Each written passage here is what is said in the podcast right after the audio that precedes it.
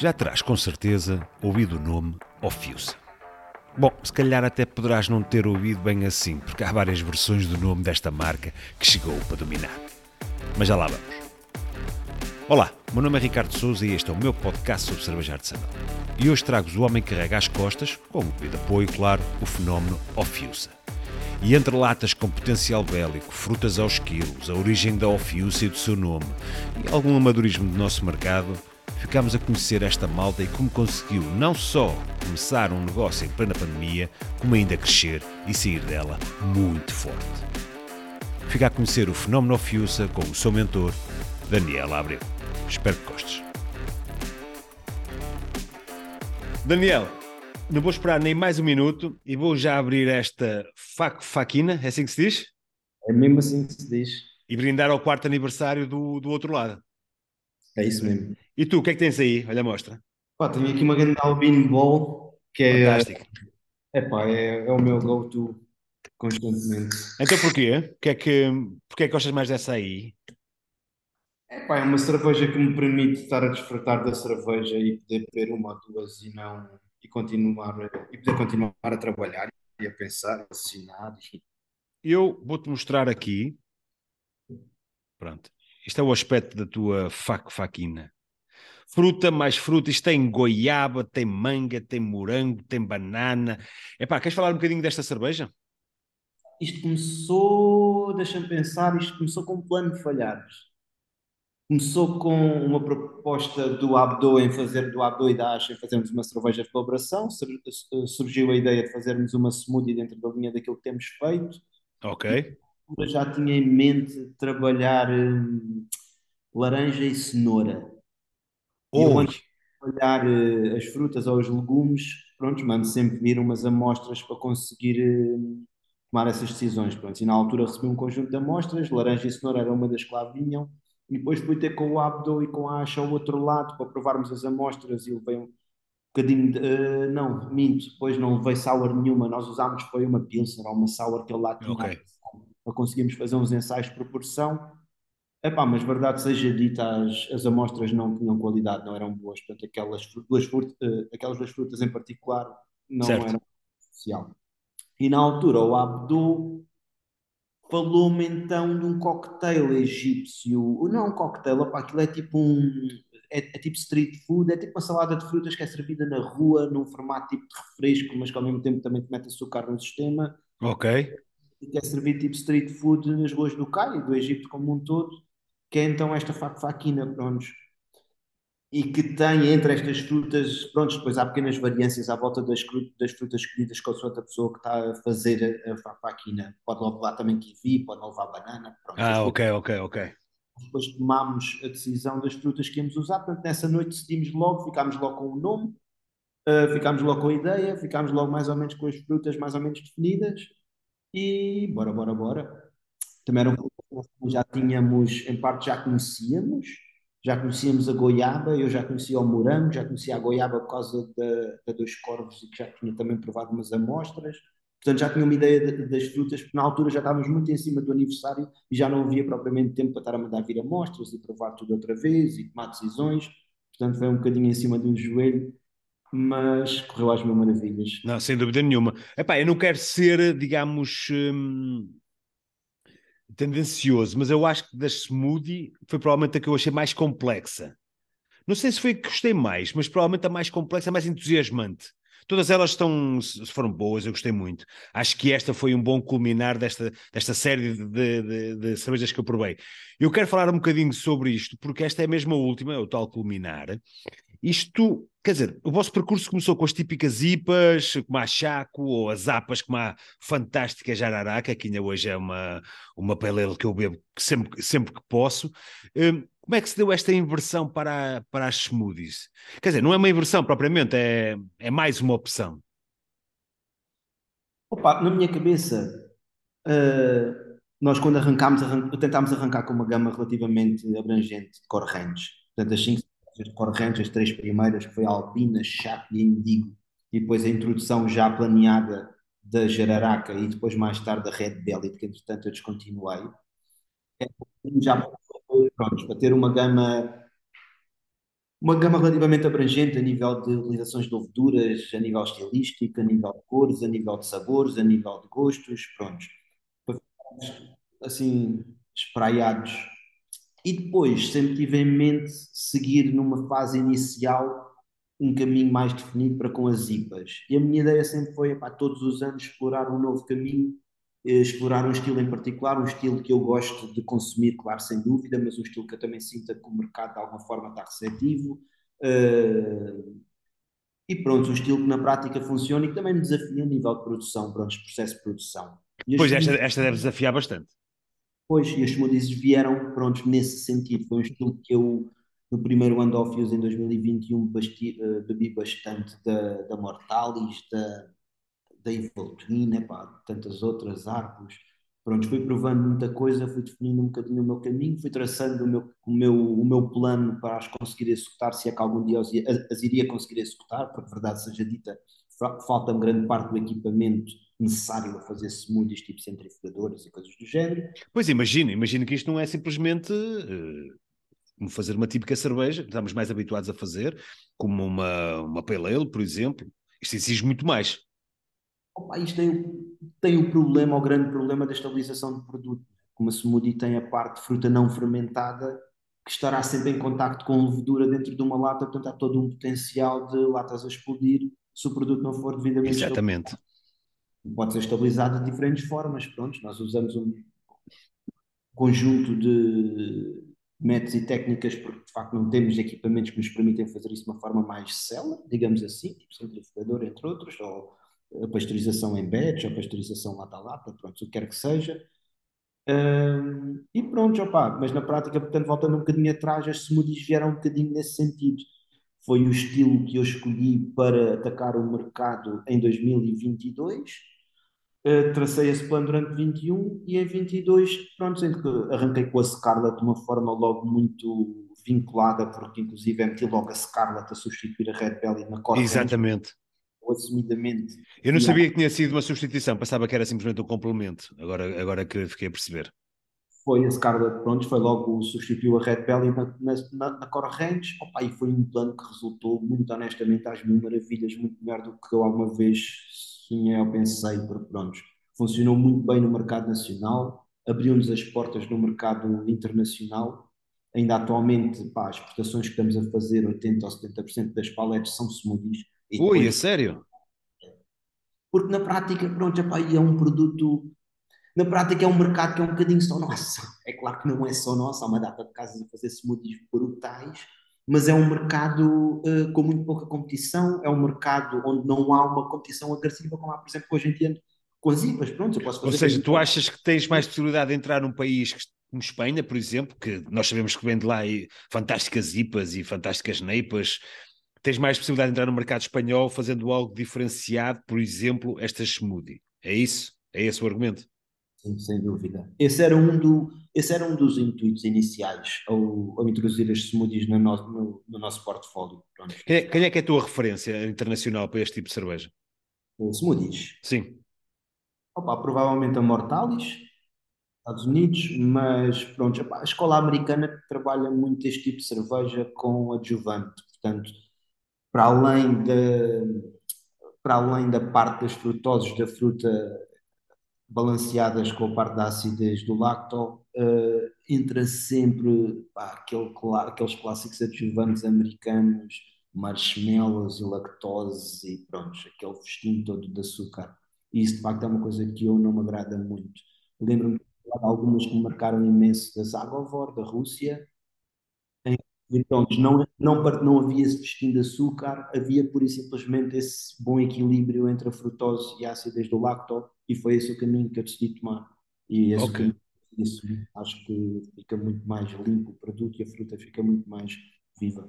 Tu achas que é uma boa alternativa ou uma boa cerveja para hum, puxar malta para o nosso mercado? Puxar malta para o nosso mercado? Como assim? Ou seja, talvez com uma cerveja, este smoothie pode ser um estilo que faz com que as pessoas se sintam uh, tentadas a experimentar cervejas novas? Epá, sim, abre portas no mercado, sim, sim, sim, estou-te a perceber. Uh, opa, eu muito sinceramente o tipo de feedback que tenho sentido um bocadinho isso, porque de facto há uma série de clientes que atualmente temos que chegaram a nós através das smoothies, eram clientes que nem sequer eram clientes de craft beer e a porta foi aberta pelas smoothies e depois começaram a explorar, a, a explorar outros estilos, uh, raparigas e rapazes. Certo, uh, certo. Portanto, sim, estou-te a, a perceber. Acho que é um estilo que, acima de tudo, gera imensa discussão e gera imenso ou, ou, ou adoras ou odeias. Uh, pá, o feedback que temos recebido é, pá, é, extremamente bom, tanto a nível de vendas, como a nível de ratings, como a nível de pá, mexer no mercado e mexer Sem dúvida, sem dúvida. Sem dúvida alguma. E até o impacto nas redes sociais é muito grande. Uh, todo, todo o contexto visual de uma cerveja desta, eu ainda agora postei há dias, eh, postei precisamente a, a Fac Faquina, e realmente o impacto, com pessoas até escreveram à parte, uh, privadamente, a perguntar se era mesmo uma cerveja, se não era. Mesmo malta que eu conheço que não está muito ligada à cerveja, mas que gosta de experimentar de vez em quando, e e que até eram meus clientes na Lovecraft, depois me perguntam se realmente é cerveja e onde é que eles podem, podem experimentar. Uh, Tenho-lhes dito que se tudo correr bem, no próximo mês já podem experimentar novamente na, na, na Lovecraft aqui na Aveira. Uh, e para 2023, qual é que será o estilo? Opa, tenho, tinha três planos. ok, boa, vamos lá. Uh, um dos planos que é um bocadinho para água abaixo com, com o panorama em que nos encontramos. Incorrem demasiado risco, em demasiado investimento para conseguir cumprir esse plano provavelmente é uma coisa que vou deixar em stand-by até as coisas acalmarem.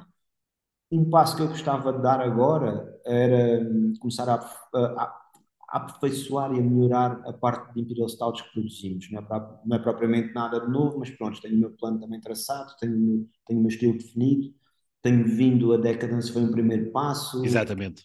Order. Ainda o ano passado estive a elaborar várias receitas, fiz três versões diferentes de Imperial Stouts para levar aqui um bocadinho o sistema ao limite. O nosso sistema aqui a nível de setup de, de brew house não é propriamente, não é muito pródigo a esse tipo de cervejas, mas okay. pronto, acho que já consegui desenhar um bom plano. A última receita que fiz ainda o ano passado, para depois entrar em barricas no ano passado, já foi muito do meu agrado. Amanhã vai ser lançada uma dessas cervejas que entrou em barrica o ano passado. Oh, que boa!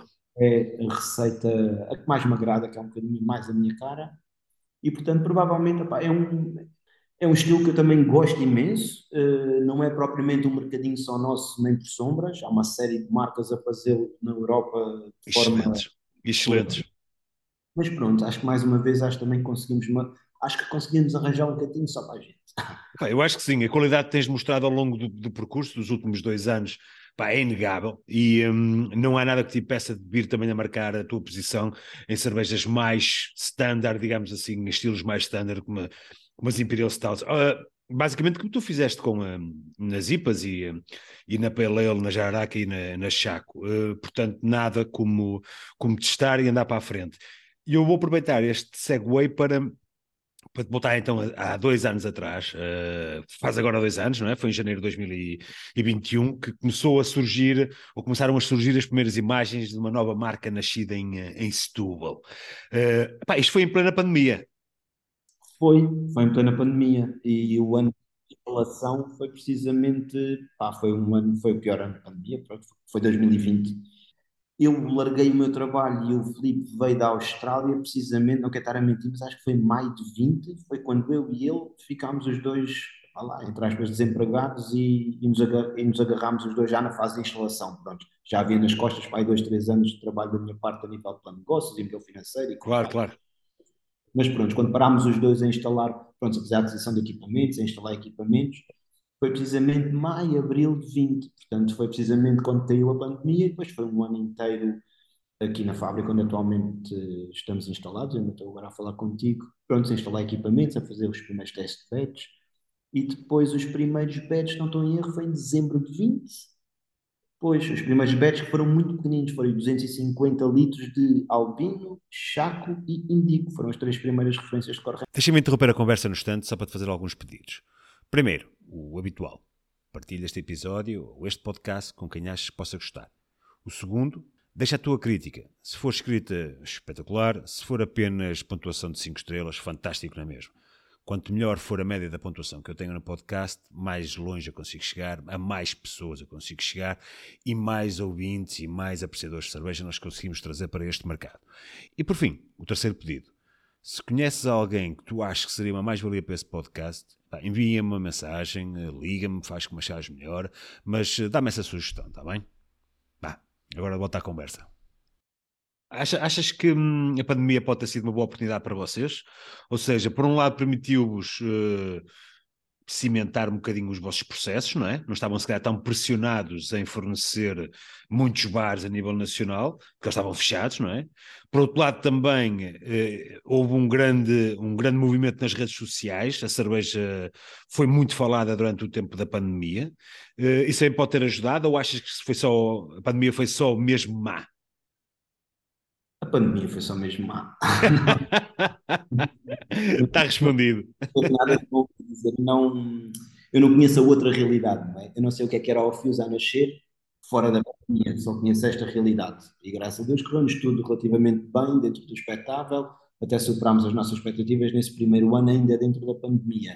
Mas pronto, eu não conheço a outra realidade. A nível de não podermos fornecer bares, ou pronto, logo no início, com tanto ímpeto, pá, isso é o que é, quer dizer, atualmente também não tenho capacidade suficiente para fornecer eh, a exportação que me é requerida, ou, ou, ou, por vezes em certos meses, como foi outubro do ano passado, eu simplesmente fiquei sem estoque quase durante o mês inteiro, para o mercado nacional, internacional, e pronto, é aquilo que é, quer dizer, não...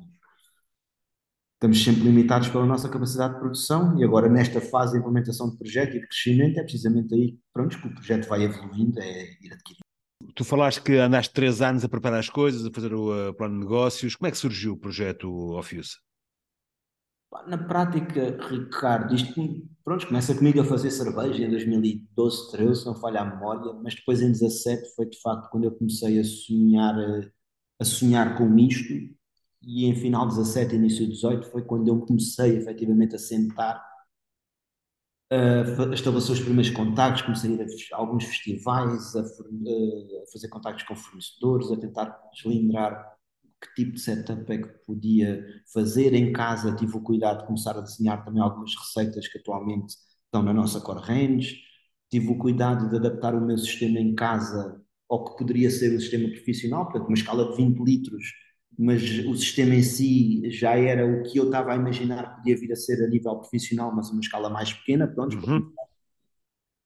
a habituar-me aos diferentes processos, pronto. E foi na prática a partir de 18 que durante um ano e meio, sensivelmente, opa, estive a escrever então um plano de negócios, um modelo financeiro, a tentar cativar investidores, a tentar cativar parceiros de negócios, e pronto, e foram aí que surgiram os primeiros contactos com fornecedores, com revendedores, com com potenciais colaboradores e investidores. E foi aí que apareceu o Tiago e o Felipe prontos nessa fase. Então, e como é, como é que surgiu esse, depois esse relacionamento? Opa, o Felipe era uma pessoa que não fazia parte do meu círculo de amigos e eu conheci-o em 2020, se não falha a memória, ou 2019, julgo eu, quando ele ia para o Sudoeste Asiático numa viagem e depois foi para a Austrália trabalhar e esteve lá durante 19. E foi em 19 que eu consegui começar a convencer a integrar o projeto como sócio investidor, okay. como, como, colaborador direto, portanto, eh, portanto, aqui a nível de processo de produção e de venda. Sim, sim. E em 20, que era como eu estava a dizer há bocado, no início de 20 foi precisamente quando ele saiu da Austrália e veio ter, ter comigo e foi quando nós fundámos o negócio. 20 foi quando, pronto, fundámos a empresa, licenciamentos industriais, essa parte burocrática toda ao longo de 20, eu e ele resolvemos isso depois cá. E o Tiago? O Tiago apareceu numa fase também muito inicial, pouco depois do Felipe, na prática. Pouco depois do Felipe, mas ainda antes de 20, portanto, final de 19, início de 20, foi quando o Felipe veio, foi quando eu comecei a perceber efetivamente, já pronto, com os pontos nos is todos, o, o, investimento que precisava e pronto, e comecei a ver o que é que eu e o Felipe tínhamos e o que é que nos faltava e percebemos rapidamente que precisávamos de outra pessoa e pronto, uhum. Ok, muito bem. E, um, quer dizer, e a saída do, do Filipe? Quer dizer, numa, altura tão ainda, que a empresa é tão jovem, sentiste ali um abalo? Ou como é que foi? Claro, sim, sim, sim. Aqui, pronto, eh, eu e o Filipe estávamos os dois diretamente ligados à produção e depois o Filipe estava mais redes sociais e vendas e eu aqui um bocadinho mais gestão e, e logísticas e fornecedores e essa treta toda. Opa, pronto, e foi um abalo gigantesco. De um dia para o outro fiquei, fiquei com tudo às costas, pronto, fiquei com o projeto às costas, mas para mim era completamente impensável nessa fase não, não pronto, abandonar o projeto ou, ou parar o projeto. Tinham passado tipo seis meses ou sete meses, ou uma coisa assim do arranque. Portanto, eu simplesmente aguentei. Claro, e, e fizeste, e fizeste muito bem, e fizeste muito bem. Olha, antes de avançarmos para esse, precisamente para a análise da, da posição da Ofiusa hoje no mercado, é pá, não deixa de ser curioso. Eu fui investigar um bocadinho a, a, origem do vosso nome. Não deixa de ser curioso que malta aí do sul do país tenha adotado o nome de um povo que ocupou basicamente o norte do nosso país. Eu, durante esses anos que estive a escrever planos de negócios, tive aí uns 12, 13, 14 nomes, tinha sempre listas de nomes que ia produzindo alguns novos e atirando, mas nunca nenhum me satisfazia efetivamente. Eu tinha de cumprir alguns requisitos, tinha de, eh, tinha de ser, eu queria que ele levasse o nosso país às costas, mas por outro lado queria que fosse facilmente internacionalizável. Portanto, pronto, epá, e tinha de ser um nome com uma história, acima de tudo isso. Uhum. Tinha de uma história para contar. Uma história que fosse importante contar. Não era só uma uhum. história, qualquer coisa que se tinha passado, sei lá, entre nós. Um, e pronto, epá, e aquilo surgiu-me numa viagem com a minha mulher no norte, em que andávamos precisamente, pronto, estávamos a fazer um trajeto de carro de uma hora, de uma hora e meia, andávamos precisamente a falar sobre isso e a puxar pela cabeça por nomes e ela estava, se não estou em erro, ela, ela, eu é que estava a conduzir e ela estava na internet uhum. e começamos a entrar por esse caminho, descobrimos essa história que também não conhecíamos, aquilo fez todo o sentido. Epá, entrou para a lista e foi amadurecendo ao longo de alguns meses, até que depois, numa reta final, era de longe o nome que cumpria melhor os requisitos para aquilo que eu queria. Pronto. Depois foi uma batalha com, sei lá, com o gabinete de branding, porque é um nome é difícil de decorar, é difícil de escrever, soa bem, mas e fica bem escrito quando se lê. Exatamente. Mas pronto, é um nome difícil de decorar, é muito difícil de comunicar. Avançando um bocadinho, tu não és imune, obviamente, àquilo que se vai dizendo. E, e acho que já é um bocadinho consensual que a Ofiusa é, é mesmo um fenómeno. O que é que tu tens dito aí à malta que te rodeia? O que é que tu achas sobre isso? Achas mesmo que o Fius ao longo de dois anos conseguiu tornar-se num fenómeno? Epá, o, o, isto, isto, para mim cinge-se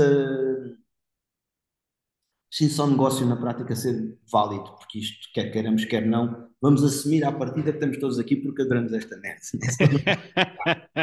não, isso é um ponto, isso tem que existir, porque neste mercado quem não gostar disto não está aqui a fazer nada porque também Vai, não é pelo dinheiro. O dinheiro era só estúpido andarmos aqui à volta. Exato. onde vamos buscar dinheiro. Mas em última análise, de facto, o que interessa é conseguir ter um negócio que é sustentável e que é estável. Claro, pelo menos isso. E esse ainda continua a ser o ponto que pá, eu sei desde o primeiro momento e não criei falsas expectativas em redor a isso também. Daí ter trabalhado tanto à volta de um bom plano de negócio e de um bom milhão financeiro para conseguir não criar falsas expectativas à, à volta dessa parte, porque isso é que é efetivamente importante. Quer dizer, se não conseguirmos que o negócio seja viável e, e faça efetivamente dinheiro e seja sustentável, epá, o sonho morre muito rápido.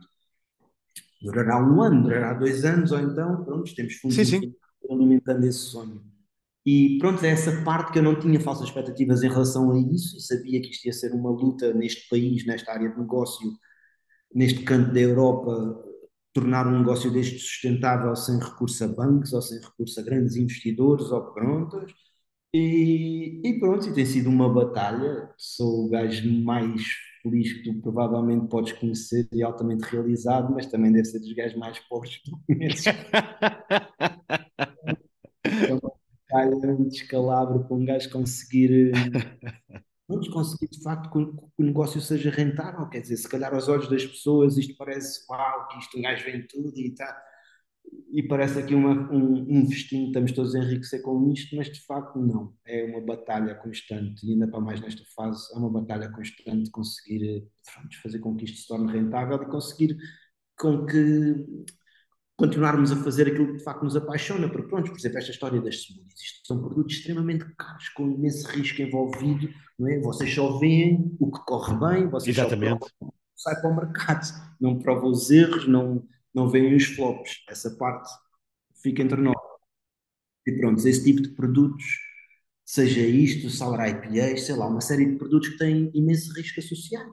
E vai só saber porquê, são de facto tipo, é o tipo de produtos que mais me fascina, por causa também do processo de produção e por causa desse risco, pronto. E acho que é, é precisamente esse tipo de produtos, depois como há menos marcas a fazê-los no mercado, por causa precisamente do risco que têm associado, que acabam por funcionar também melhor a nível no aspecto das vendas no mercado. Pronto. Mas Epá, yeah, essa parte é uma batalha, portanto, ai, Alfios é um grande sucesso, opá, eu sou-te muito honesto, eu não, tá, não, depois de dois anos envolvidos, nunca eu imaginei que cons pronto, consegui construir uma coisa tão estável, com uma imagem tão sólida, com produtos uh, pronto, que são reconhecidos como sendo produtos de qualidade, estou altamente concretizado e satisfeito com isso e a minha batalha é só continuar a fazer melhor e melhor e melhor.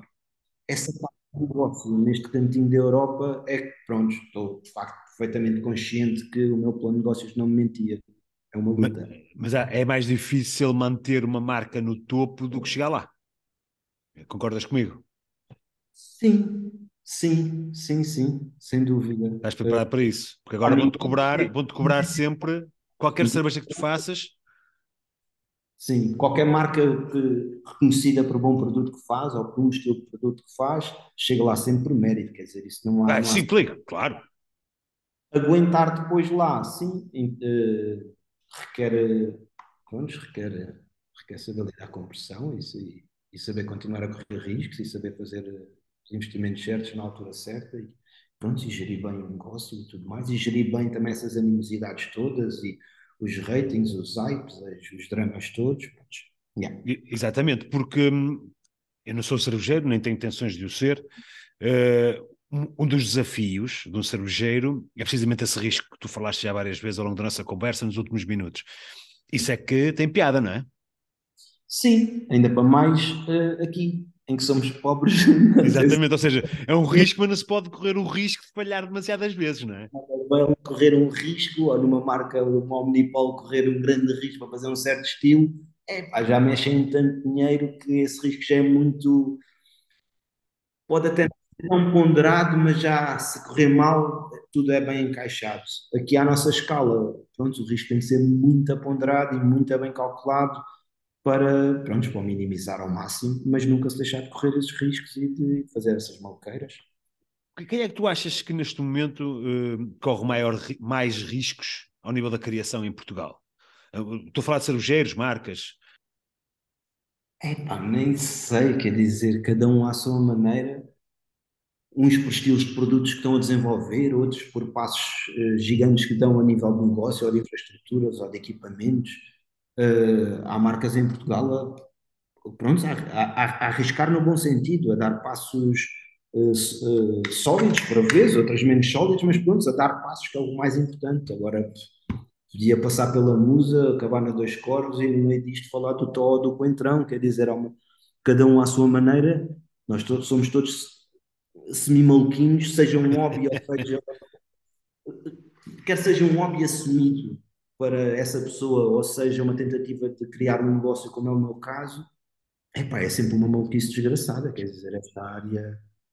Tu achas que a heterogeneidade do nosso mercado é um ponto a favor? É algo bem visível e que nos ajuda? Sim, sim, sem dúvida. Epá, eu acho que o nosso mercado tem, tem algumas mais-valias muito importantes. Depois também tem coisas que me pesam um bocadinho. Acho que o nosso mercado devia cada vez mais tornar-se profissional, sem ficar demasiado hobby. Ok, percebo. Pouco, e, pouco, e pouca empresa uh, sólida e profissional, isso também cria depois algumas disparidades a nível, pronto, algumas dificuldades a quem está a tentar profissionalizar o negócio, cria algumas dificuldades, porque quer dizer, para quem é um hobby, os price points que praticam podem não ser, quer dizer, eles não têm de comprar pão e dar de comer aos filhos com o dinheiro que estão a, a, a fazer ali, pronto geram-se algumas, algumas dificuldades. Acho que o nosso, a nossa área devia ser cada vez mais as pessoas deviam apostar na profissionalização, porque acho que só, só aí é que dá, dá para fazer grandes maluquices. Aliás, com uhum. um é muito mais maluquices, porque lá está, o risco é muito mais reduzido, uh, pronto, são muito mais facilmente encaixado. Mas só com a profissionalização é que nós, de facto, podemos dar passos largos e sermos cada vez mais competitivos na Europa, que atualmente, muito honestamente, acho que não somos de todo. Olha, não isso tem... é uma boa deixa para eu ir buscar a Scarlett e falarmos um bocadinho dos próximos passos da, da Ofiusa, está bem? Vamos embora. Vou já, venho já. Desculpa interromper, mas vamos mesmo deixar a Scarlett para a segunda parte desta conversa. Esta terá, entre outros, temas mais controversos ou no mínimo discutíveis, como a forte opinião do Daniel sobre os festivais, o que ele acha da Bastland ou como estar em Setúbal é um grande ponto a favor. No final, o Daniel vai ainda deixar-nos um conselho para quem estiver a iniciar neste mundo. A ti, mais uma vez, peço que partilhes este episódio com dois amigos, que pontues este podcast na app que usas para ouvir, pois isso ajuda mesmo muito a chegar mais longe e que voltes na próxima semana para a segunda parte da conversa com o Daniel. Da minha parte, é tudo. E já sabes, bebe menos, bebe melhor. Do fundo do meu coração, muito obrigado e um grande, grande abraço.